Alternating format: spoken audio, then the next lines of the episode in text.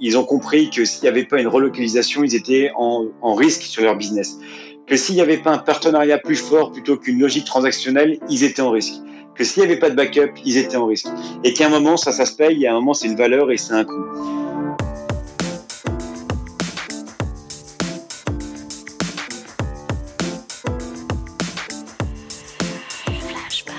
Bonjour à toutes et à tous, bienvenue dans Flashback, une série de podcasts produite par l'agence Intuitive. Je suis Quentin Franck, directeur marketing de l'agence, et je suis avec Jean-Michel Oignon, responsable du pôle social media. Dans chaque épisode de Flashback, nous remontons le temps avec un ou une dirigeante passionnée. Dans ce neuvième épisode, à nouveau réalisé à distance, nous interrogeons un dirigeant d'une entreprise B2B méconnue, mais pourtant présente dans 33 pays et avec plus de 25 000 salariés. Il s'agit d'Armand Chaigne de DS Smith. On connaît bien Armand et on savait qu'un enregistrement avec lui n'allait pas manquer d'énergie et d'engagement. Avec lui, nous avons parlé notamment de Martin Solveig, mais on a aussi parlé de maquettes d'avions en carton, de l'effacement des barrières entre le B2B, le B2C. On a aussi parlé de social selling, de PNL, alors pas les rappeurs mais l'autre PNL, de pyramide, d'escalator, etc., etc. Flashback, chacun chez soi, mais avec Armand Chaigne, c'est parti. Flashback. Armand, merci beaucoup d'être avec nous euh, aujourd'hui pour cette euh, nouvel enregistrement de Flashback. On va commencer par la toute première question qui est de savoir si tu te rappelles de ton premier jour chez DS Smith il y a à peu près 5 ans, je crois. En fait, euh, plus que mon premier jour, je, je, crois que mon souvenir qui va me, mais, je crois, durer euh, et rester ancré dans ma mémoire pendant très très longtemps, c'était euh, surtout le, le, le, vendre, le mercredi de la troisième semaine de mon arrivée. je venais d'être embauché par le directeur général de DS Smith Packaging France. Et le, mercredi, il me dit Armand, faut qu'on se parle. Je me dis bon bah ça y est, je, suis viré. Ça fait deux semaines et demie, c'est ballot, mais je suis viré. Et il me dit Armand, je, je pars. Je dis, ah bon, tu pars? Il dit, oui, ouais, je, je, pars. Je dis, mais tu pars quand? Il me dit, mais je pars euh, dans deux jours. Ben, je dis, bon, bah, bon, bah, donc deux jours, ça fait un peu, un peu brutal. Et il dit, bah, mon successeur arrive vendredi. Bon, très bien. Le successeur arrive vendredi, alors ça m'a fait un petit choc. Et puis le successeur, il arrive vendredi et il dit, bon, les gars, moi, il me faut les 100 jours. Continuez ce que vous faisiez avant. Bon, alors le problème, c'est que moi, comme je venais d'arriver depuis deux semaines et demie, ben, je faisais pas grand-chose. Et donc, j'ai décidé euh, de, mettre à profit euh, les fameux 100 jours de mon nouveau directeur général, qui est encore en poste d'ailleurs actuellement, pour aller visiter euh, l'ensemble des 30 sites de production des Smith. Et, euh, et donc j'ai fait de, cet épisode euh, une opportunité euh, et, je peux vous dire que, que en contact avec 30 sites de production en l'espace de 100 jours, ça a permis de bien connaître tout le monde et de bien connaître l'entreprise. Et justement, l'entreprise, tu peux nous la présenter des Smith parce que c'est pas forcément clair pour tout le monde. Oui, alors c'était pas clair non plus. Euh, je peux, je peux dire, c'est pas clair pour moi non plus quand, quand, je suis rentré il y a cinq ans chez DS Smith. Hein. Euh, non, en fait, DS Smith c'est une, une, grosse boîte euh, anglaise euh, qui est cotée au FTSE 100 à, à Londres. elle est spécialisée dans la fabrication d'emballages carton. Voilà, donc c'est une pure boîte de B2B, même si on reviendra un peu après, je pense, sur le fait qu'on est en train de, de voir des frontières changer entre B2B et B2C, mais c'est pure B2B. Euh, alors quelques chiffres, hein, son chiffre d'affaires, c'est autour des 6,5 euh, milliards d'euros de chiffre d'affaires. Euh, elle est présente dans euh, dans plus de 30 euh, de plus de 37 pays, plus de 300 sites de production. Donc c'est c'est quand même un, un, un gros machin qu'on n'imagine pas. Moi je ne connaissais pas du tout quand je suis arrivé. Et pour la France, bah, la France c'est un des, des plus gros pays de, de DS Smith. Euh, on est leader en France euh, avec 25% de part de marché, 30 sites et puis euh, 4000 personnes. Voilà, voilà la carte d'identité de, de DS Smith. Et toi, du coup, tu as deux métiers. C'est à la fois en charge du marketing et d'une business unit, c'est ça? Ouais, alors euh, alors il y, a, y, a, y a trois ans, j'ai pris la, la direction marketing et communication de DS Smith Packaging France.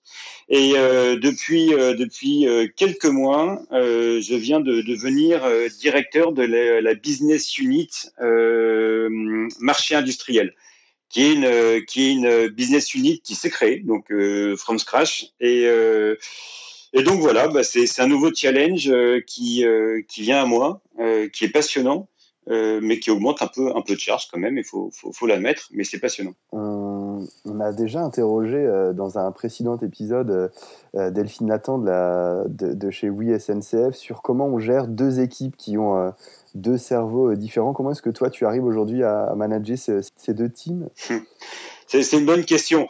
Bon, il y a peut-être des, des, cerveaux différents, mais c'est encore des êtres humains, donc ça, ça c'est le côté positif. Euh, euh, ouais, euh, ça, ça, demande, euh, ça demande une, une gymnastique euh, forte euh, pour pouvoir en fait switcher d'un, bah, d'une façon de travailler à une autre, de sujet à d'autres. c'est pas simple. Je, je, pense que là où ça m'aide, c'est que on viendra peut-être un peu sur mon parcours d'avant DS Smith, mais j'ai fait 9 ans de conseil. Et, dans le conseil, j'étais amené euh, à gérer euh, des équipes différentes au même moment, des missions différentes au même moment. Et donc, euh, cette gymnastique intellectuelle qui permet de switcher d'un sujet à un autre sans se disperser, bah, bon, ça met du temps que ça arrive, hein, mais je pense que qu'à force, ça s'apprend comme, comme tout le reste. Eh bien, justement, parlons-en peut-être de ton parcours, parce qu'effectivement, en préparant ce, cet épisode, bah, nous, on l'a découvert, Quentin et moi, et, et tu es passé par plein d'univers et d'environnements différents. Ouais, alors on, peut le voir comme ça. Je pense que ceux qui vont écouter le, podcast, ils vont aussi se dire euh, là, bah lui, il a pris une voie toute tracée. On peut pas dire qu'il soit passé euh, euh, dans des, des, travers et des chemins un peu difficiles. Euh, bah, mon parcours, ils laisseraient chacun juger, mais c'est un peu ce que j'appelle euh, le, le, parcours l'escalator. On monte, on, on, va dans une grande surface, on monte sur l'escalator et puis on, on attend qu'il monte et puis on arrive en haut. C'est un peu euh, ce qui s'est passé, j'allais dire, jusqu'à DS Smith. Euh, ça a commencé par un, un lycée privé sous contrat à Paris. Bon, je, ça se passait bien, j'étais pas pas trop mauvais, donc j'ai fait une une prépa école de commerce. Et puis bon, bah ça s'est bien passé, donc euh, je suis arrivé à l'EM Lyon, euh, dans lequel euh, dans lequel on a fait des stages.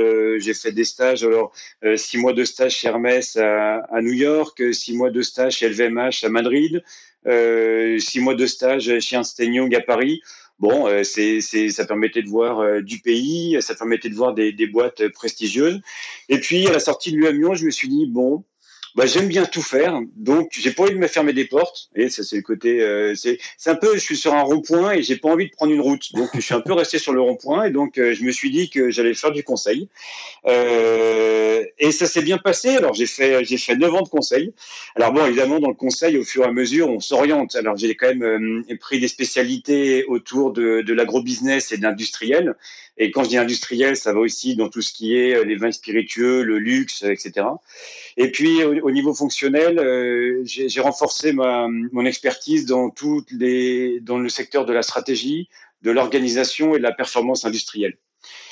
Et puis, puis un moment, ben un moment, euh, un chasseur de tête m'a appelé, puis m'a dit est-ce que tu aimes bien le carton? Est-ce que tu connais le carton? Alors là, je dis oulala. Alors déjà, un, je sais pas s'il aime le carton.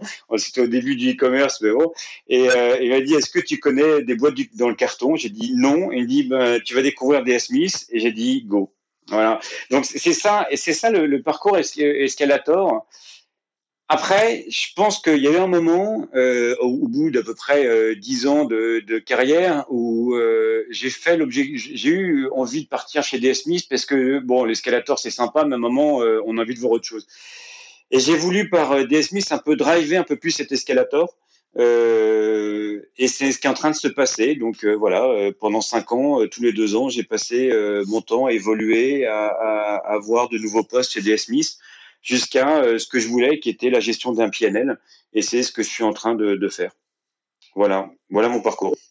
Justement, nous, ce qui nous avait intéressé, euh, on, se connaît, euh, on se connaît d'avant, Armand, mais, mais moi, je t'ai connu au temps juste de la direction marketing. Et puis quand tu as pris la direction d'une business unit, je me dit, tiens, c'est marrant, pourquoi, pourquoi il fait ça?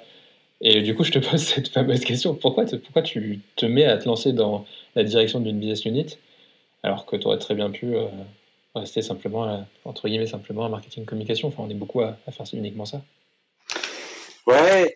Euh, en, en, fait, euh, là, là, où c'est intéressant dans, ta question, il y a, ça dépend des plans de carrière. Hein. Euh, il, y a des, il y a des personnes dont, dont l'objectif de carrière est, est de, de, devenir directeur marketing, et puis après, au fur et à mesure, ils deviennent directeur de marketing euh, d'une zone, et puis d'une plus grande zone, et puis euh, ou même ils changent d'entreprise, ou ils passent euh, d'un secteur à un autre. Euh, moi, mon, mon, objectif depuis depuis depuis chez Regroupe et une rencontre dont je pourrais parler plus tard j'ai eu, j'ai eu l'envie le, et le plan de carrière de, de devenir DG, de, de, de, prendre la responsabilité d'un PNL. Donc PNL, et, tu peux expliquer PNL pour les gens qui. Ah oui, pardon, un, un, profit, un profit and loss. Donc en fait, c'est un compte de résultat. Donc ça veut dire en fait être responsable à la fois du développement de business euh, c'est ce que je fais actuellement dans ma business unit euh, ma marché industriel, et puis également euh, le travail sur les coûts. Hein, euh, et donc au global, bah, avoir la responsabilité de, de, la du développement de marge et du développement business d'une entreprise. Voilà. Et, et, et, en fait, ça c'est arrivé quand moi j'avais une mission dans une boîte de cognac dont je tairai le nom, mais j'étais très proche du DG et je voyais qu'en fait il, avait euh, entre le matin, le midi et le soir, il touchait à plein de sujets différents. C'était des sujets de supply chain, de prod, de com, de marketing et autres. Et quand même, cette volonté de faire du conseil pendant neuf ans pour pas me fermer des portes, c'est aussi parce que j'aimais bien tout. J'aimais bien à la fois la finance, euh, la com, euh, le market, etc. Et je me dis, mais, mais, mais en fait, c'est ça que j'ai envie de faire. J'ai envie de, de, de pouvoir gérer un PNL et avoir ce côté touche à tout.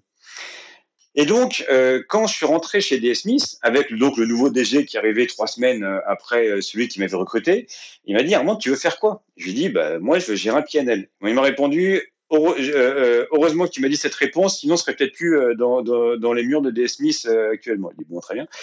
Et, donc en fait, c'est un plan de carrière qu'il faut construire pour devenir DG. C'est pas du jour au lendemain. tiens, salut, on se connaît pas. bah, je te file les clés d'une région ou d'un pays. Et euh, généralement, ou en tout cas chez DS Smith, mais dans d'autres boîtes, on le voit, il y a deux voies pour ça. C'est la finance ou c'est la partie commerciale. Et mon DG, on en a parlé et il m'a dit euh, Bon, tu le vois plus finance ou commercial? Je lui ai dit Ouais, je vois plutôt la partie commerciale euh, avec un grand C. Et donc, à l'intérieur, il y a plein de choses. Et c'est pour ça qu'après, il m'a dit bah, Écoute, tu vas prendre d'abord toute la partie euh, gestion de la marge, pricing, CRM. Puis après, on va te donner euh, la, la, partie marketing en B2B, c'est très, très vaste.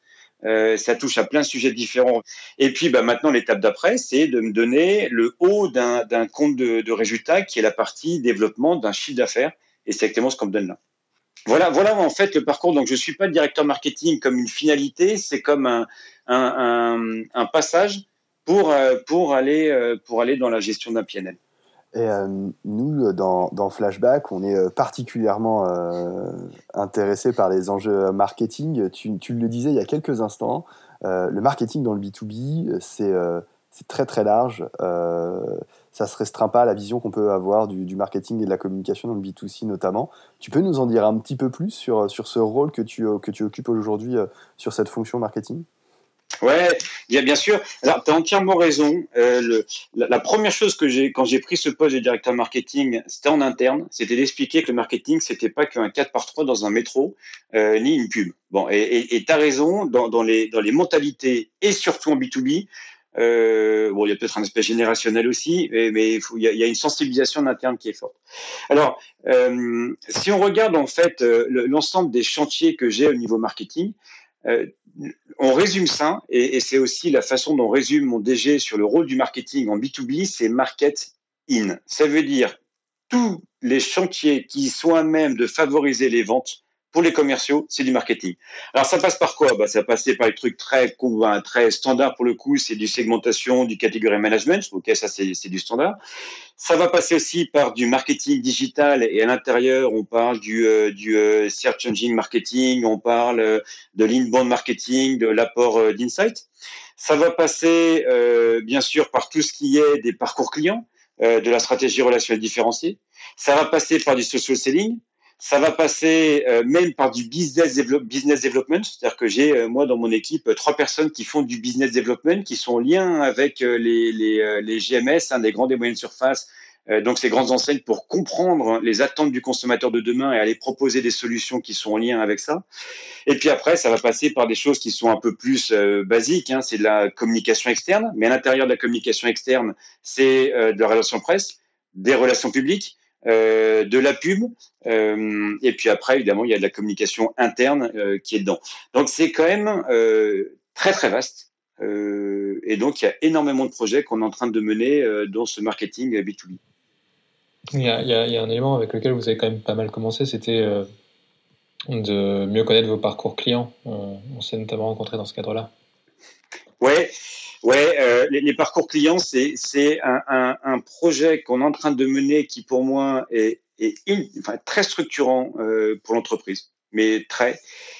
Euh, alors évidemment, alors ça, ça vient de, ça vient d'où? Bah, ça vient du fait que j'avais mis en place quand j'étais consultant, bah, j'avais mis en place des, des, parcours clients et des stratégies relationnelles différenciées pour du B2C et aussi pour du B2B. Puis je suis arrivé chez DSMI, je me dis, mais il n'y a, rien de tout ça, c'est pas possible. Quoi. Et, donc, et donc, on l'a mis en place. Mais, mais en fait, euh, pourquoi je dis que c'est structurant, et ça fait en fait deux ans qu'on l'a mis en place, c'est que la, la, la, stratégie relationnelle, relationnelle différenciée, c'est bien de dire, euh, par parcours client, en fonction de ce qu'on appelle les touch points ou les moments de vérité, je vais adresser mes clients de façon différente en fonction de leur, de leur valeur. Et donc, ça veut dire qu'il faut, dans un premier lieu, comprendre la valeur d'un client. Et quand on est en B2B, euh, on, est euh, dans cette notion, en tout cas chez DS je ne sais pas, je ne vais pas me prononcer pour d'autres secteurs B2B, mais on n'avait pas encore cette notion de la valeur qui était ancrée dans notre culture. Euh, d'ailleurs, on était peut-être un peu plus, il y a encore cinq ans, plus volume que valeur. Euh, et après, dans la valeur, il bah, faut la connaître. Quelle est la valeur de chacun de mes clients? Comment ça se mesure? Comment on met une compta analytique derrière pour comprendre la valeur du client? Puis après, c'est comment on fait pour capter cette valeur ou une partie de la valeur. Et, et donc ça, ça a demandé une sensibilisation de l'ensemble de la force commerciale. On, on parle de 120 euh, commerciaux, sans compter les designers et autres. Donc c'est une force 16 marketing innovation de plus de 400 personnes. Bah, il a fallu les sensibiliser. Donc, on conduit du changement autour de la notion de valeur. Déjà, c'est un gros boulot. Et là, maintenant, on peut passer l'étape numéro 2, de dire, bon, c'est bon, vous comprenez les notions de la valeur, de capter la valeur. Maintenant, on va différencier la façon euh, dont on aborde nos clients en fonction de la valeur qu'ils génèrent. Et donc, c'est un projet très structurant parce que ça va toucher à la planification, ça va toucher à la DV, ça va toucher euh, à la production, ça va toucher à la supply chain, ça va toucher à la façon dont on gère les, réclamations qualité. Enfin bref, ça, touche toutes les fonctions de l'entreprise. Du coup, concrètement, comment tu, comment tu mets en place ça? Comment tu as travaillé ces parcours? Et ensuite, qu'est-ce quels sont les impacts concrets que tu vas avoir? Alors, euh, je vais rebondir sur, sur, un point, euh, mais c'est complètement en lien. C'est que euh, la différence entre mon poste de, directeur marketing et de responsable d'une business unit, et on, en a parlé, je m'en souviens quand on était ensemble, c'était qu'on disait, ouais, ben, le marketing, eh, c'est des fonctions transverses. Et il y en a certains qui qui voit ça de façon négative, le mot euh, fonction transverse par rapport à euh, quand on dit euh, je gère un, PNL ou une business unit, je suis les mains sur le business et je suis plus auprès du marché. quand on mène des projets, et, mais, mais bon, c'est vrai, c'est vrai que d'un côté, quand on est en charge d'un PNL, hiérarchiquement, on a sous soi des personnes. Et donc, comme il y a l'aspect hiérarchique, on peut plus facilement imposer des modèles. Quand euh, ce type de projet est drivé par euh, le marketing, donc en fonction transverse, on est en matriciel. Donc, je n'ai pas de lien hiérarchique avec les forces commerciales à qui je dois ensuite proposer ces, ces parcours clients. Et donc, tout commence, donc pour reboucler par rapport à ta question, tout commence par un enjeu de conduite du changement qui est clé. Et la conduite du changement, c'est d'ailleurs, je, pense, en termes de préparation d'un projet, ça doit être considéré comme l'amont. Et comment on a fait pour s'assurer que dès le départ, on va onboarder, alors j'appelle ça onboarder ou embarquer euh, le plus de personnes possible? Eh bien, on a défini des parcours clients euh, d'abord en chambre euh, au, au, sein du département marketing, mais très vite, on a fait des workshops avec des forces, euh, avec du terrain. Donc on est, on est parti, on a, on a mené à peu près deux jours de, de workshop avec euh, des ADV, euh, de la planification, des personnes de la production, des commerciaux, etc., etc., etc. pour euh, un s'assurer qu'on a bien perçu ces parcours clients, et deuxièmement pour dire attendez les gars, quand on va déployer ces parcours clients, attendez, ça, vient pas de nous, ça, ça vient des équipes opérationnelles sur site qui ont bâti ces parcours clients, mais on a juste apporté la méthode. Voilà, donc ça c'est la première étape, c'est de que tout le monde comprenne bien que on a embarqué tout le monde pour construire ça. Puis après la deuxième chose, c'est que forcément on fait un POC. Donc là, donc ça fait un mois qu'on a lancé un POC euh, sur un site euh, pour s'assurer que tout ce qu'on a imaginé va bien fonctionner. Et ça contribue aussi à la conduite du changement. C'est-à-dire que quand on va déployer ça partout en France, on va pouvoir dire attendez, on l'a expérimenté dans un site qui est d'ailleurs est maintenant le sponsor et donc, euh, bah, ce site, il a trouvé ça génial. Donc, vous voyez, vous ne pouvez pas être contre. Euh, mais ça, ça prend, euh, c'est vrai que ça prend beaucoup de temps. Ça prend beaucoup de temps de, travailler tout ça. On, dit souvent que un des éléments qui, est, qui est clé pour pouvoir mener un projet de conduite du changement, c'est d'embarquer très tôt la direction et de faire en sorte que, que le comité exécutif, le comité de direction de l'entreprise soit, soit le premier sponsor de, de, ce projet de conduite du changement. J'imagine que chez DS aussi, vous les avez embarqués. Comment est-ce que, comment est-ce que vous avez fait? Comment tu fais? Oui, alors, tu as raison. Euh, je pense euh, néanmoins que ça dépend aussi. Euh, enfin, il faut surtout, il faut aussi prendre en compte la, structure organisationnelle des, des, entreprises.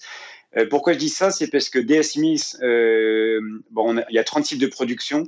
Chacun de ces sites de production est un centre de profit. Ça veut dire que chacun de ces sites de production, il y a un directeur général, il y a une force commerciale, il y a de la planification, etc.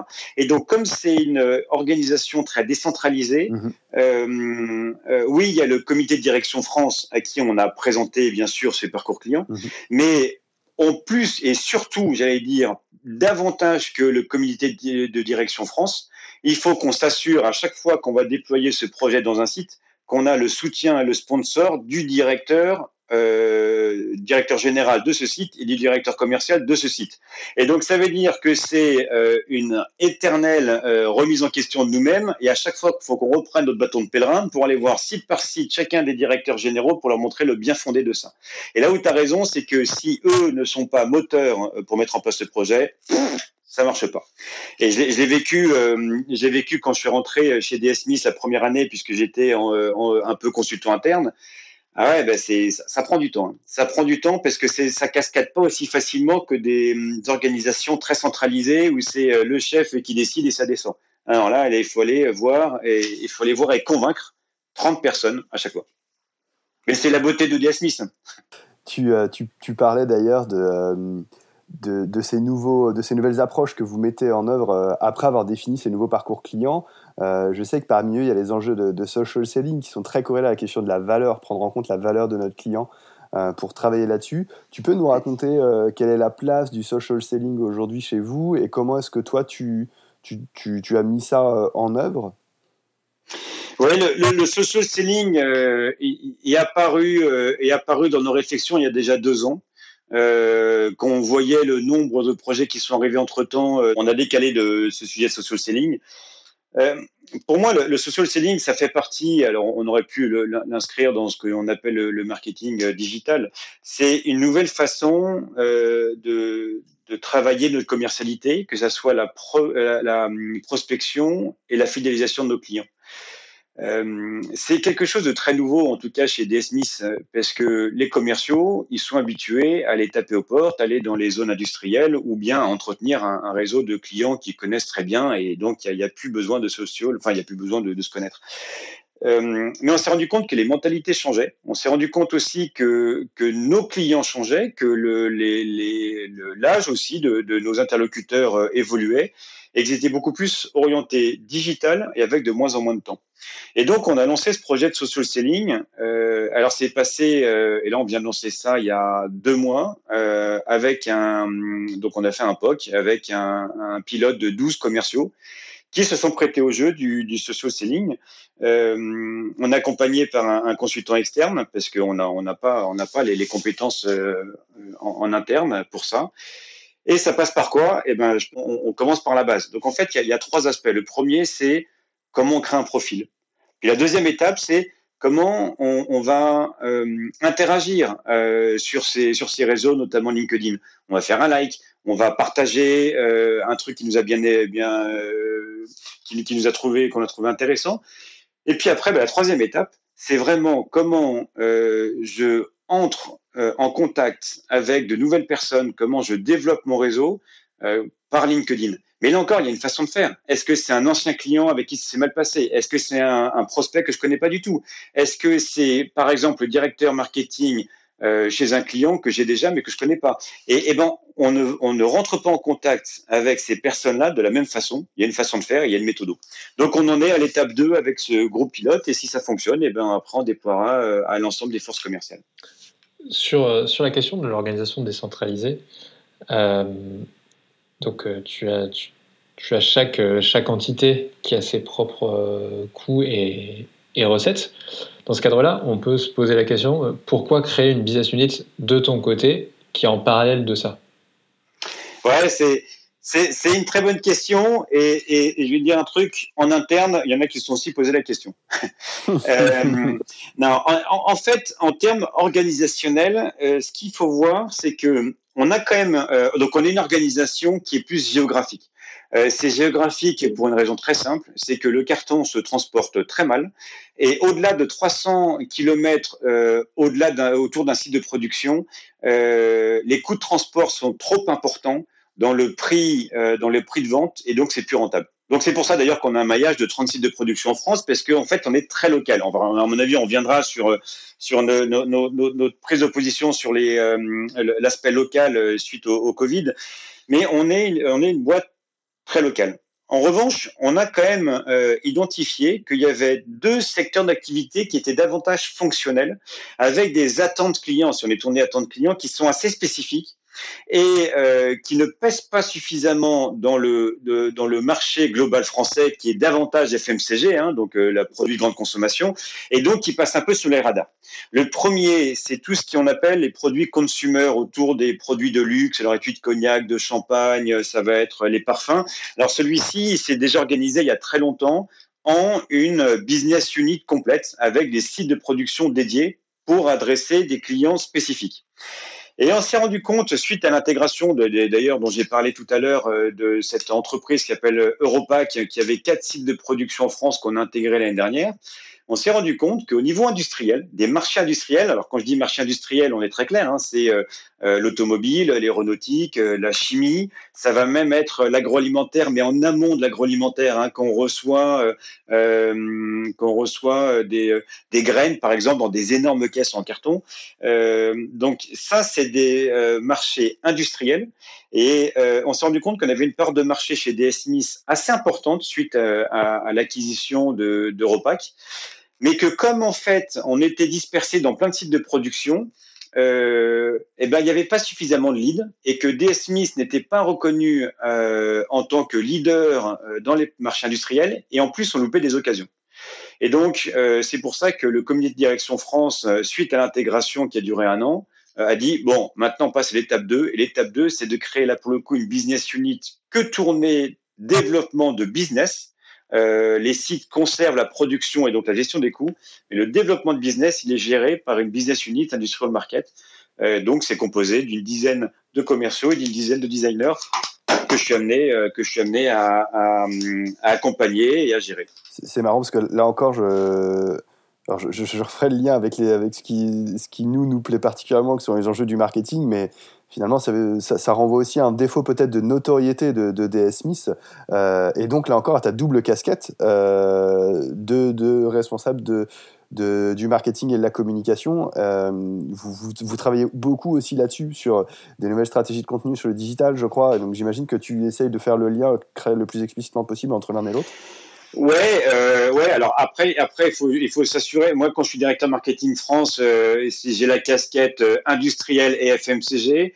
Et, et, euh, et, quand je travaille sur les sujets industriels, j'ai plus que la casquette industrielle. Alors, il faut faire attention à, à, que à que je sois pas à la fois jugé parti. mais, mais en effet, euh, en, en, effet, c'est sûr. Euh, DSMI s'est construit euh, en très peu de temps avec beaucoup d'acquisitions externes.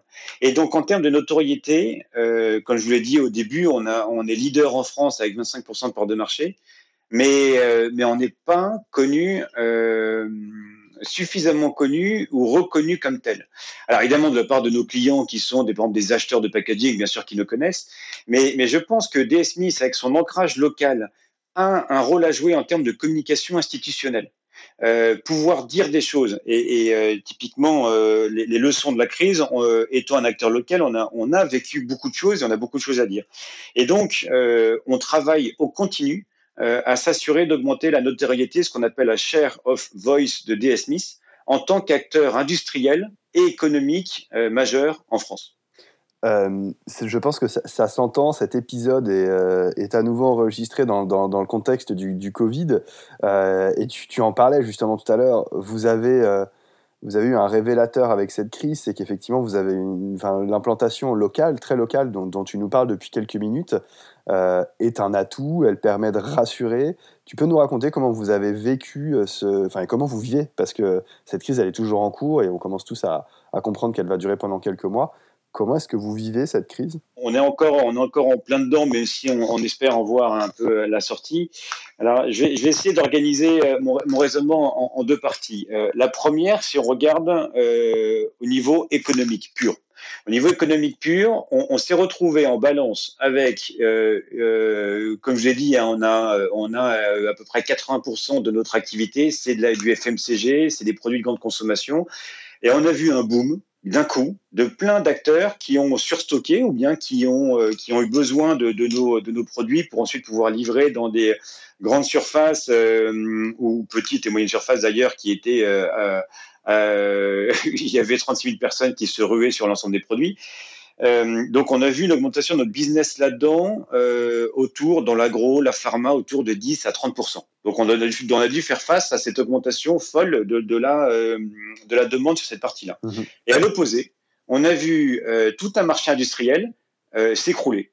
Mais s'écrouler, on avait dit, on voyait, il y avait euh, certaines boîtes qui s'écroulaient complet, on avait zéro, on avait, bah, une chute de 100%. Euh, pour certains, c'était une chute de 50, 60, 70% de, l'industrie. Et, donc, euh, c'était assez étonnant de, voir ça. Au global, ça compensait un peu. C'est-à-dire qu'au global, Smiths, on s'en est plutôt, euh, plutôt bien sorti en termes d'activité.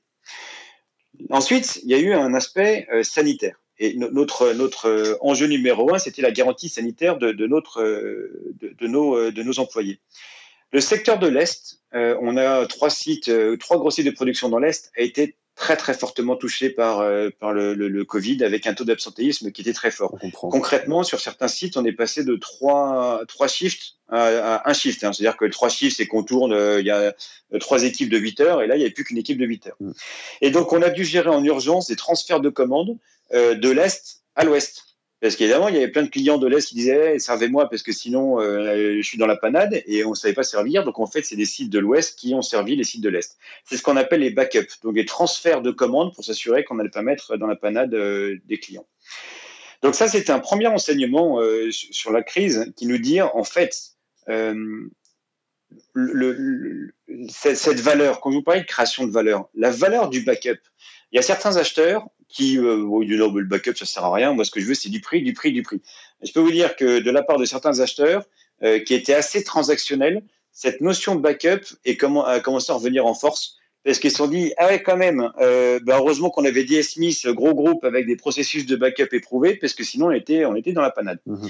et, et, pour l'anecdote on a même reçu sur un site de l'est euh, un client qu'on a réussi à servir qui, fabrique des pâtes bon bah des pâtes alimentaires et pour remercier l'équipe du site de Kunheim euh, il a livré une palette entière de pâtes à destination des employés avec un mot en disant euh, vous ne vous rendez pas compte de, l'ensemble des, de, des impacts positifs de votre travail pour, euh, pour, pour la nation et pour l'économie. Voilà.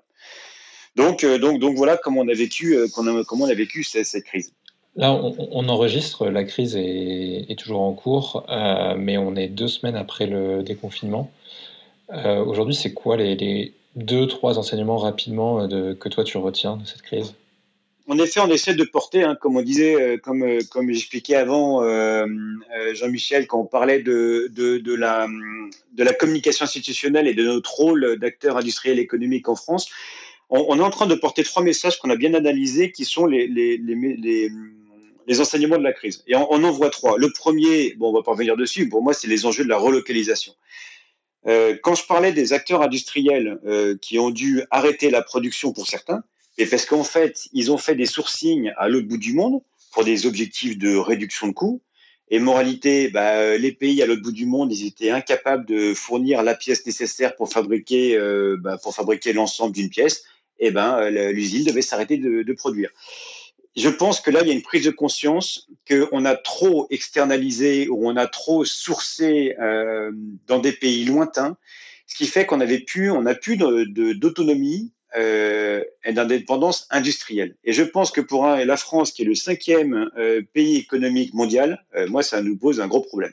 Et je pense que beaucoup de, politiques et d'acteurs économiques euh, requestionnent ce sourcing lointain et repensent à la relocalisation. Et je peux vous dire qu'on a des, des, clients proches qui pensent à la relocalisation, pas de toute leur activité, mais au moins d'une partie, pour s'assurer d'une dépendance stratégique industrielle.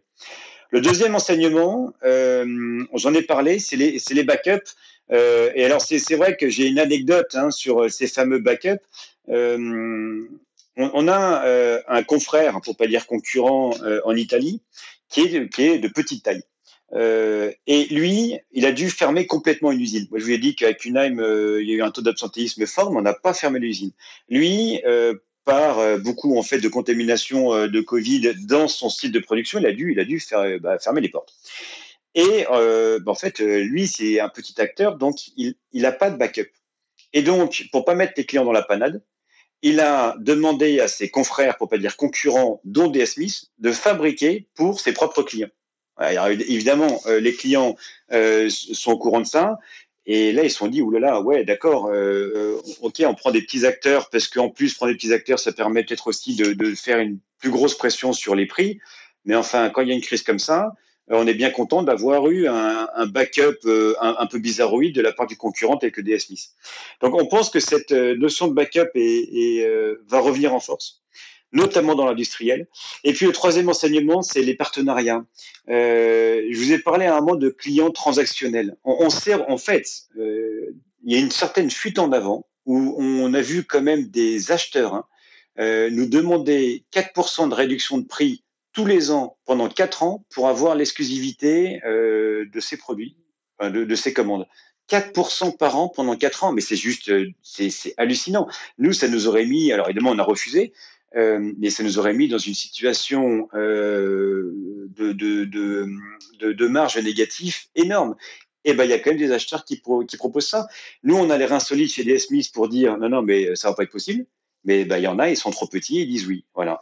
Et, et je pense que on va basculer de cette notion de transactionnel pur au partenariat. Et je ne compte plus les lettres que j'ai reçues, que mon DG a reçues ou que euh, différents commerciaux ont reçues de la part de clients dont certains étaient transactionnels, de dire ah ben, merci DS Smith parce que sans vous, eh ben, j'étais mal. Voilà. Donc ces trois sujets. Chez tes clients, il va y avoir un vrai changement de comportement là-dessus. Tu penses que on, on, parle beaucoup en B2C de euh, cette, cette, opposition entre une certaine population qui est plus intéressée par les prix et une autre euh, plus, plus intéressée par la, le, la, le, le, bon, quelque part. Euh, oui. Tu as raison. Sans, ouais, sans, sans en être forcément d'accord avec cette, cette, opposition, mais il y y y a des discours autour de ça. Toi, tu le sens? Alors là, c'est ma casquette marketing qui part. Euh, on passe notre temps à essayer de, de bien comprendre les tendances euh, conso pour, euh, pour savoir et pour adapter nos produits.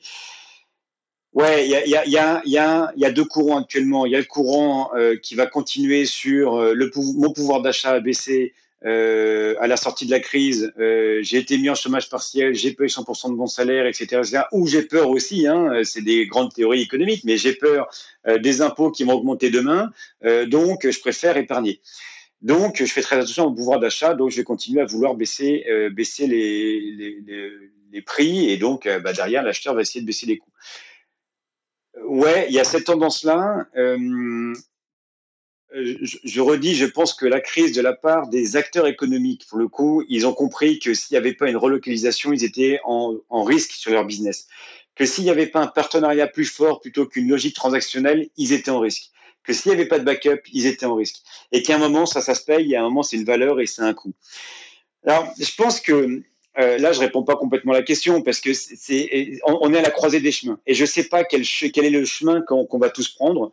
Mon avis, c'est qu'il faut quand même, à un moment, euh, communiquer davantage avec les consommateurs pour, euh, pour euh, développer ce que j'appelle une consommation responsable.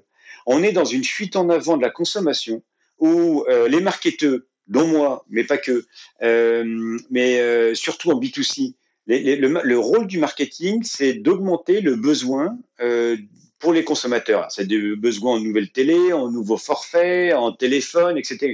Quand on voit la pyramide de Maslow, c'est pas les besoins primaires. Mais en fait, ça devient des besoins essentiels pour la population. Ça, c'est très fort ce qu'ils ont fait les marketeurs. C'est-à-dire qu'ils ont réussi à mettre des choses qui étaient au milieu de la pyramide comme des besoins fondamentaux. Et une fois qu'on enlève ces besoins qui ne sont pas de première nécessité, mais qui sont considérés comme tels, si on enlève ça, forcément, le pouvoir d'achat des consommateurs, eh ben, il a tendance à baisser. Et donc, il y a cette pression euh, ensuite pour la baisse des prix, et donc il y a la, pression à la baisse des coûts. Et je pense que ces consommateurs, ils se rendent pas compte que euh, ce sont à cause de leur action que à la fin du mois ils n'ont pas d'augmentation et que euh, un an après les mêmes personnes ils sont peut-être au chômage. Bah oui, parce qu'ils sont à la fois consommateurs, mais à un moment ils travaillent et donc ils sont en train de se tirer une balle dans le pied. Et je pense qu'il faut qu'on revienne sur une, une éducation des consommateurs pour avoir une consommation beaucoup plus responsable. Et actuellement, euh, bah actuellement euh, on ne l'est pas encore, ça c'est sûr. C'est votre rôle à vous, acteur B2B, de faire ça? Euh, c'est le rôle euh, d'un acteur économique et industriel de référence et local. C'est plutôt comme ça que j'allais le dire. Et puis, euh, ça, c'est au niveau de Smith. Euh, et moi, au niveau personnel, je pousse ça parce que pour moi, c'est une conviction forte qu'on est dans une fuite en avant et que si on continue comme ça, ça va pas bien se passer pour personne. Tu nous as partagé euh, plein d'expériences là sur, euh, sur, sur, cette crise, euh, sur le rôle de l'entreprise. comment est-ce qu'en tant que manager, tu l'as vécu cette crise? Est-ce que tu as appris des choses sur ta façon de, de, de, manager à distance, à distance sur du temps long, et puis avec aussi beaucoup d'incertitudes? Hmm. Ouais, alors avant, avant, euh, oui, j'ai appris beaucoup de choses. Euh, avant la partie manager, et j'en parlerai juste après, il y a un truc que j'ai appris et, j'étais pas préparé. Et de toute façon, on peut pas être préparé à ça. C'est la communication en gestion de crise. Voilà, parce que dans, dans, mes responsabilités, je suis bien responsable marketing et communication. Quand je parle de communication, c'est communication externe et interne. Euh, Qu'est-ce qu'il faut dire? Qu'est-ce qu'il faut pas dire? Comment on communique? C'est en fait, alors au niveau interne, on, a senti qu'il y avait une attente très forte de la part des salariés euh, qui est une communication, de comprendre ce qui se passe. Il ne faut pas non trop non plus rentrer dans la panique, parce que si on rentre dans la panique, euh, c'est on s'en sort pas. Euh, et puis après en communication externe, euh, ouais, j'étais, plein de fois, euh, je sentais un peu sur le fil du, rasoir. il faut tout regarder, c'est-à-dire que à un moment j'ai l'exemple d'une photo qui est partie sur le Parisien Parisien Journal et Web. Et à un moment, on, s'est regardé, attends, attends, la photo, est-ce qu'il y a bien un mètre d'écart entre chacune des personnes ou pas? Parce que on, ne sait pas si après il n'y a pas du buzz qui arrive en disant ouais, enfin attends, euh, c'était sur une opération, l'opération maquette avion et, et, hélicoptère, on en parlera peut-être après. C'est une opération qui est destinée aux enfants, euh, qui est très positive, mais on n'est pas à l'abri d'avoir un gars euh, mal luné qui dit sur les réseaux sociaux, ouais, enfin, ils sont gentils des Smiths de parler des enfants, mais enfin, ils sont pas euh, capables de, d'avoir un mètre de distance euh, entre chaque salarié. Les salariés avaient bien sûr les masques, mais voilà. Donc, c'est ce genre de truc qu'il faut que je surveille. Et je me souviens, quand c'est paru dans le Parisien, j'avais surveillé ça, c'était vendredi 18h. Quand c'est paru dans le web, ça paraissait le samedi dans le Parisien. Waouh, bah, j'ai bien regardé, quasiment, je prenais loupe, enfin, non, mais voilà. Et, et en fait, il y a ça tout le temps. Et puis j'ai appris aussi quand même dans cette partie de communication que, que, malheureusement heureusement, mais c'est comme ça, c'est euh, quoi quoi qu'on fasse, euh, on se fait engueuler. Donc, si on en fait trop, euh, il y en a toujours qui vont pas aimer. Si on en fait pas assez, il y en a qui aiment pas. Enfin bon, bref, c'est c'est le problème de la communication, c'est que on se prend souvent des, des, des claques à droite et à gauche et c'est jamais assez ou c'est trop. Voilà. Donc ça c'est un bon enseignement. Ça permet de prendre sur soi, voilà, et de relativiser. après, non mais c'est vrai, c'est fou. Hein. après, en termes managérial, chez DS Smith, euh, on, était quand même déjà très très en avance sur le télétravail. Euh, pour donner un exemple, dans mon équipe marketing, j'en ai deux qui sont euh, deux personnes qui sont sur un site dans le Nord. J'en ai un qui était à Atlantique, qui ensuite est, enfin Atlantique, pardon, qui était du côté de Nantes et donc là il est revenu. il y en a un qui est dans le Sud-Est. Enfin bref, donc on est quand même assez habitué au télétravail. donc au niveau managérial, ça n'a pas beaucoup changé.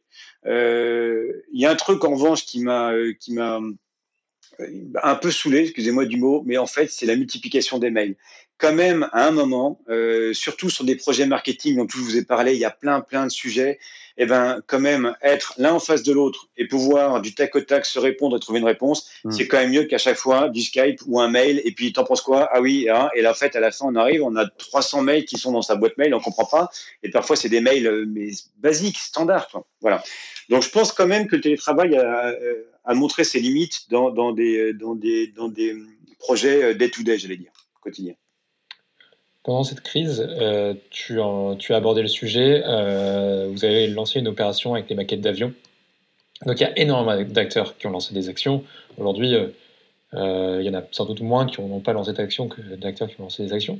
Peu importe, l'enjeu était de se dire, vous, vous avez lancé des maquettes d'avions, comment et que, qui étaient distribuées dans les magasins Carrefour aux enfants, si j'ai si, si j'ai C'est ça.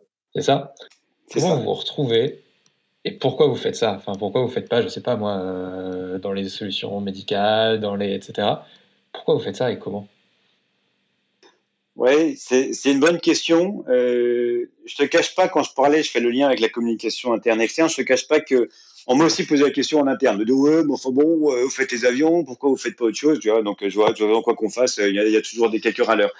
Euh, en fait comme je disais, euh, comme je disais avant, euh, on, a beaucoup travaillé euh, pendant la crise, surtout pour s'assurer qu'on allait pouvoir maintenir l'activité de nos clients.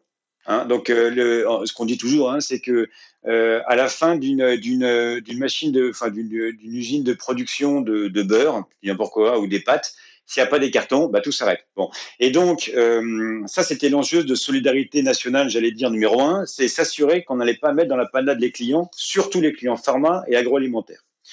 Euh, donc, tout le monde chez DS Smith avait déjà ce sentiment qu'on participait à, à, une solidarité nationale euh, à partir du moment où on maintenait l'activité. Mmh. Ok, donc tu, tu, tu, viens pas à ce moment-là avec l'idée, euh, comme beaucoup, nous ça a été le cas chez Infinity, on s'est dit qu'est-ce qu'on peut faire Parce que jusque-là, on ne on n'a pas l'impression d'être contributeur. Vous aviez déjà l'impression d'être contributeur. Ah ouais, ouais, ouais, ouais, ouais. Et, et, et je peux te dire que les, les personnes euh, qui allaient sur site, faut, faut voir hein, euh, que ceux qui allaient sur site tous les jours en production, ok, il y avait les changements de flux, il y avait euh, tous les gestes barrières, il y avait euh, pour certains des capteurs température, etc. Il y avait plein de choses. Mais il y en a certains, ils avaient la boule au ventre. Hein. Ils avaient la boule au ventre de dire, mais j'arrive dans une usine, euh, dans les machines, ils sont à trois. Hein, ils sont à trois, donc ils ont beau avoir des masques, il y a quand même cette boule au ventre de se dire est-ce que je vais pas choper le, coronavirus et, euh, et qu'est-ce que ça va être? Et si j'infecte ma famille? On s'est rendu compte aussi qu'il y avait euh, une, pression de la part de, des personnes qui étaient euh, bah, de leur famille en disant mais tu prends des risques, tu fais prendre des risques à la famille et autres. Donc et la raison pour laquelle ils continuaient à aller sur site, c'est qu'ils savaient qu'ils contribuaient à cette solidarité nationale. Donc il y avait quand même ça. Mais on s'est dit, ok, c'est très bien, mais est-ce qu'on ne pourrait pas faire un geste solidaire supplémentaire qui vient là pour le coup de l'initiative de DS Smith euh, et on met, on met à disposition une partie de nos compétences design, une partie de notre compétence en production, une partie de, nos machines pour une mission qui, qui, nous tient à cœur. Et tout est parti de là, et cette réflexion, elle a été partagée avec euh, avec l'ensemble du comité de direction euh, et avec moi-même. Je dis si si, je pense qu'il faut faire un truc. Et donc j'ai pris j'ai pris le projet euh, à bras le corps en disant tiens, il faut qu'on fasse un geste solidaire en plus. Et euh, bon, bah, alors euh, on avait, euh, on avait plusieurs personnes qui, qui sont entrées dans ce groupe de travail. Donc feuille blanche, on s'est dit qu'est-ce qu'on peut faire? Puis on s'est dit on va faire un truc, bien sûr, sur la santé. T'as raison. On, est parti là-dessus au départ, on s'est dit est-ce qu'on pourrait pas faire des paravents, est-ce qu'on pourrait pas faire des meubles en carton, est-ce qu'on pourrait pas faire des choses pour aider, pour aider les, les personnes dans les instituts de santé, les centres de soins et autres?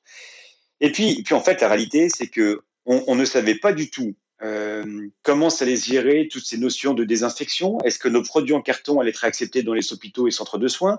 Euh, Est-ce qu'il y a des processus particuliers de désinfection On n'avait pas non plus les circuits de distribution, comment on les livre? Concrètement, comment on les livre à chacun? Donc c'est dit très très compliqué. Puis après, moi, je me suis dit, attendez, euh, les vacances s'approchent là. Je sais, parce que j'ai trois enfants euh, plutôt en bas âge et euh, ils commençaient à, tourner pas mal en rond à la maison. Et, et je me suis dit, attends, attends, il y a les vacances là. Pourquoi on ferait pas un truc pour les enfants? Là, on, parle beaucoup des centres de soins et des hospitaliers et des auxiliaires de soins. On parle un peu moins des personnes qui sont confinées, ça fait déjà un mois et commencent un peu peut-être à, saturer, et pour les enfants.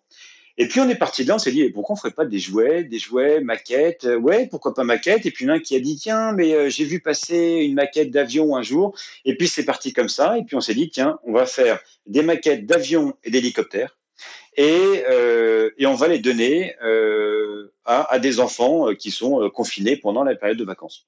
Voilà, voilà comment ça s'est euh, créé ce projet. Et du coup, vous les avez livrés avec Carrefour. Donc, ce qui est intéressant, c'est que pour la pour la première fois, vous menez une campagne qui est quand même à destination du B2C. Donc, c'est l'acteur B2B qui se rapproche du B2C là, dans ce, cadre-là. Ouais, alors ben oui, oui. Euh, alors je te cache pas que sur le moment, euh, sur le moment, on s'en est pas rendu compte. C'est après, c'est avec le recul, euh, je me, je me retourne, je dis mais en fait, on est parti dans du B2C. Oui, on est parti dans du B2C, on est parti dans le B2C pour pour et, en fait, bon après c'est l'accumulation des pas, donc en fait on voit pas forcément qu'on avance et puis on, prend un peu de recul, on voit ça. Bah déjà ça a commencé tout bêtement euh, bah, fallait trouver. Euh, on voulait que ça soit dans les foyers. Bon, ok, mais euh, le circuit distribution, comment on fait? Nous, nos circuits distribution, euh, on, on touche pas la, grande conso. Et donc, on est passé par Carrefour et en effet, on avait déjà mené un projet avec Carrefour.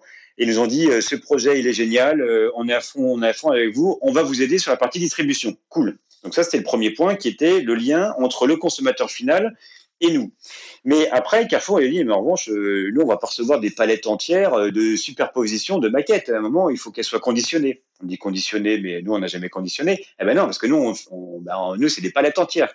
Et donc, on a fait appel à des bénévoles, des volontaires, qui étaient des commerciaux, des designers, qui pendant deux jours ont mis les 100 000 euh, maquettes, parce qu'il y avait 50 000 maquettes d'hélicoptères et 50 000 maquettes d'avions, mais les ont mis dans des, dans des caisses, voilà, dans des caisses, euh, dans des caisses de, euh, de 100 ou 200, des caisses de regroupement. Bon, voilà. Donc ça, c'était notre étape. On a trouvé des volontaires. Euh, et puis après, c'est venu du, du directeur euh, de l'expérience client de Carrefour, qui, euh, lors du call, parce qu'on a quand même chez Carrefour, on a eu le sponsor du euh, directeur de l'expérience client des hypermarchés France. On était aussi, euh, on avait le soutien du directeur des hypermarchés France, et puis on avait le directeur euh, RSE euh, Carrefour Global. Et le directeur expérience client, il a dit non mais faut peut-être lancer un jeu, ça pourrait être intéressant. Il fallait voir la maquette au départ. Hein. La maquette, on avait, on s'était bordé juridiquement. La maquette, il y avait ne pas avaler, il y avait en gros marqué le logo interdit aux 0-3 ans, il y avait, euh, il y avait euh, doit être monté en présence euh, d'un adulte, enfin, il y avait que des mesures d'utilisation, mais, mais le directeur finance client nous a dit, mais, mais ça fait pas vraiment envie, votre maquette là, elle, est sympa, mais elle fait peur quand même. Et on s'est dit, ah bon, euh, ouais, bon. Et il a dit, mais pourquoi vous rentrez pas dans un jeu concours? Pourquoi vous mettez pas des QR codes, etc. Et donc, en fait, au fur et à mesure, avec lui, on a construit un jeu concours où euh, les enfants avaient la possibilité de, colorier euh, les maquettes et puis de les prendre en photo, de les mettre sur Instagram et sur Facebook avec les hashtags DS Smith et Carrefour France. Et puis bah, celui qui a le plus de likes, euh, il gagnait un, un, lot. Et donc là, clairement, on est rentré dans l'univers du B2C qu'on ne maîtrisait pas. Bah, L'anecdote encore, hein, c'est que tout bêtement, un jeu concours, euh, bah, y a de la, y a, il fallait que ça passe par le juridique parce que ouais, il y a, y, a, y a des règles. Voilà, il y a des règles pour créer un jeu concours avec, euh, avec euh, des gens, euh, des, des, gens. Ouais, bien sûr, avec le grand public. Mm. Exactement. Voilà, voilà cette opération. Ce qui, ce qui est étonnant, euh, et, et, je vais conclure là-dessus, c'est que on a été débordé par le succès. C'est-à-dire qu'on a eu euh, sur Facebook et Instagram, il y a eu des centaines et des centaines d'enfants qui ont posté. Euh, mais je vous invite à aller sur euh, hashtag DSMIS ou hashtag euh, taper hashtag DSMIS ou hashtag Carrefour France. Il y a des centaines et des centaines d'enfants qui ont décoré, qui ont mis ça sur sur sur ces réseaux sociaux. Et on a eu des demandes entrantes de la part d'EHPAD, de la part euh, d'associations, de la part du Secours populaire. Euh, c'est drôle, les EHPAD qui ont dit non mais attendez, hein, euh, les enfants, euh, ça va de 7 ans à 16-7 ans, il n'y a pas de raison qu'on n'en ait pas.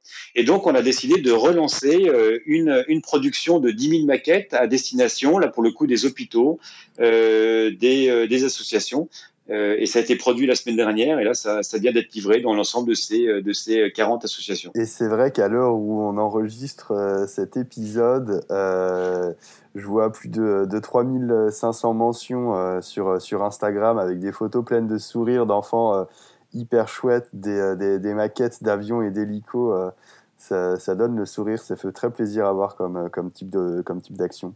Il y a un message qui m'a qui m'a il, y a deux messages derrière les photos qui m'ont beaucoup touché. Le premier, c'était euh, merci, vous venez de me sauver une journée. euh, et, et, le deuxième, c'était euh, merci pour vos actions solidaires. Vous vous rendez pas compte à quel point ça fait plaisir ouais. Ouais. Et, là, en fait, on se dit, mais et je reviens sur ce que tu disais, Quentin, le, le, le, le, le B2C, on n'a jamais eu en fait ce, ce type de, de, de, retour sur un, un, un, un, Facebook ou Instagram, jamais, jamais. Des, des Smiths n'étaient pas dans l'univers B2C. Et là, on y est rentré sur une action positive. Alors l'anecdote aussi, c'est le, le, médecin de mon DG, c'est mon DG qui m'a dit ça. Le médecin de mon DG en a entendu parler en disant bah, c'est génial ce que vous avez fait et tout. et ben en fait, ça fait plaisir quand même. Ça fait plaisir de voir qu'on est sorti de notre univers euh, et qu'on a touché les gens de cette façon-là. Ça, ça, fait une bonne, ça fait une bonne transition vers nos questions de clôture euh, habituelles. Parce que là, euh, tu nous parles de ton. Enfin, on sent quasiment une âme d'enfant qui ressort à ce moment-là. Et, euh, et, et j'aimerais bien te poser comme question de savoir ce que tu aurais fait comme métier si tu n'étais pas devenu euh, directeur marketing, communication d'une business unit, d'un gros acteur du carton. Tu aurais fait quoi? J'ai plusieurs euh, mais je pense que je, pourrais toujours le faire. Hein. Euh, c'est pas forcément fini. Euh, le premier, ouais, j'aime bien la, la, musique électro. J'ai toujours été fasciné, notamment par euh, par un Daft Punk, par exemple, euh, Daft Punk, par exemple. Et je me dis, mais, moi, quand je serai à la retraite, je serai DJ. Je me vois bien, euh, je me vois bien à Ibiza devant devant 50 000 personnes. Non, mais en fait, c'est dingue. Je trouve, je trouve fascinant l'évolution du monde du DJ il y a encore 20 ans, bon, il était dans un coin et tout le monde euh, dansait euh, comme ça. Et, maintenant, il y a euh, des stades entiers qui sont tous rivés sur le DJ et il arrive à les faire vibrer. Je, trouve ça, je trouve ça génial. Et donc peut-être qu'à la retraite, je ferai, ça. Euh, sinon, non, il y, a un autre truc qui me ferait plaisir, c'est où j'aurais, j'aurais bien aimé être joueur de tennis. Euh, et quand on mélange, euh, quand on mélange DJ et tennis, c'est pour ça qu'il y a un clip que j'adore, euh, qui est un clip qui est tourné à Roland Garros euh, de Martin, je crois que c'est Martin Solveig. Ouais. Qui a, qui a, fait ce clip et voilà et là je me dis oh voilà mélange entre le tennis et DJ je pense que j'ai trouvé j'ai trouvé euh, ma, mon idole euh, c'est Martin Solveig qui a réussi à concilier les deux euh, voilà, mais bon, je me dis qu'il est jamais trop tard. Hein. On, on, verra bien, euh, on verra bien dans 40 ans. Peut-être que vous me verrez euh, à Roland Garros senior avec un bandana autour de la tête euh, à, essayer de, de, gagner un point. une question qu'on aime bien poser en clôture, c'est de savoir quel est, quel est ton petit plaisir quotidien. J'imagine du coup que tu vas nous dire que c'est la musique et en particulier la musique électro. Ouais, alors ouais, alors mon, mon, mon plaisir quotidien, ouais, c'est vrai que tous les matins, euh, ça met de bonne humeur de, de mettre euh, de la musique aussi un peu électro. Alors j'ai un peu changé de registre, j'ai pas que ça parce que sinon, euh, sinon dans ma famille ils vont commencer, euh, bon, ils en ont un peu marre. Hein. Euh, donc je varie un peu les les les, les, les, musiques. ouais, ouais, j'aime bien commencer par ça le matin. après, après quand même on vit, on vit actuellement, et peut-être moi plus que les autres par rapport à, ce que je suis en train de faire et mon ambition chez DS Smith, mais, mais je vis pas mal de, de périodes euh, rapides. Je dirais pas de stress, mais en tout cas, on est, on est souvent sous tension. Et, euh, et parfois, ça, bah, ça enlève les plaisirs du quotidien où on n'y pense pas, et c'est bien dommage. Euh, et quand j'ai vu cette question, je me suis dit qu'il faudrait que j'y pense plus, à me dire c'est quoi ton petit plaisir du quotidien? Alors, c'est tout tracé pour nous amener donc, euh, à une question qu'on pose toujours dans cette émission et, qui a encore plus de, valeur ou de saveur euh, en cette période de confinement. Comment est-ce que tu, concilies euh, vie privée et, vie professionnelle? Tout a éclaté du coup et avec, avec, avec, avec ce job, ses responsabilités et encore plus le confinement? Ben, je pense que le confinement nous a rapprochés dans la famille avec mes trois enfants, ça c'est sûr, euh, et c'est une bonne chose. Euh, concilier vie pro, vie perso, euh, bah ouais, ouais, en fait c'est compliqué. Euh, en fait, mon analyse, elle, vient de du fait que moi j'ai eu mes enfants à, à, à 29 ans, euh, à partir de 29 ans jusqu'à 34. Et en fait, euh, c'est pile poil le moment, euh, enfin c'est mon avis, hein, mais c'est pile poil le moment où on doit aussi faire ses preuves euh, bah, si on veut avoir une carrière telle qu'on la souhaite. Et donc, ça veut dire qu'on est euh, écartelé entre la vie de famille, les enfants qui sont très prenants en bas âge, et puis d'autre côté, ben, on a des challenges à relever au niveau professionnel. Et donc, c'est vachement compliqué. Je pense que avant, on avait les enfants plus jeunes. Alors déjà, on était moins fatigués parce qu'on les avait plus jeunes. Et peut-être qu'en fait, euh, il y avait moins de, euh, on avait les enfants plus jeunes au moment où c'était pas, c'était peut-être pas décisif ou en tout cas très impactant pour la vie professionnelle. Et donc, euh, bah, trouver, trouver, trouver le juste milieu, c'est pas simple. Alors, bah, moi, j'essaye. quand je parlais de tennis, je joue quand même au tennis le week-end. Donc, ça déjà, ça permet de retrouver un équilibre. C'est aussi voir des amis, voir la famille. Mais clairement, euh, moi, je, me rends compte avec le recul, c'est l'équilibre est pas est pas totalement là. Et j'espère que ça va changer. Euh, j'espère que ça va changer dans les années à venir. Mais pour le moment, il n'est pas totalement là. Eh ben, écoute, on, on va te laisser parce que là, on est, on est vendredi soir. On, on l'a pas dit, mais on enregistre en toute, toute, toute fin de semaine. Et on va te laisser profiter de ton équilibre du, du week-end, te remercier et peut-être faire un petit tennis ce week-end en, pensant à ce podcast euh, avec un peu de recul. Merci, merci pour cet échange, euh, Quentin et Jean-Michel. Merci Armand. Euh, j'étais, j'étais ravi de parler, de parler avec vous pendant, pendant une heure. Merci Armand, merci, merci beaucoup. Flashback est une série conçue par Intuiti, présentée par Quentin Franck et Jean-Michel Ognon, et produite par Christopher Bénévent et Lucille Dubé. Si vous avez aimé cet épisode, n'hésitez pas à nous soutenir par des étoiles sur votre plateforme d'écoute Apple Podcast ou Spotify par exemple. Et enfin, pour nous écrire, rendez-vous sur les supports de l'agence Intuiti, sur notre média Décrypte toujours avec 3i, ou sur nos pages LinkedIn. À bientôt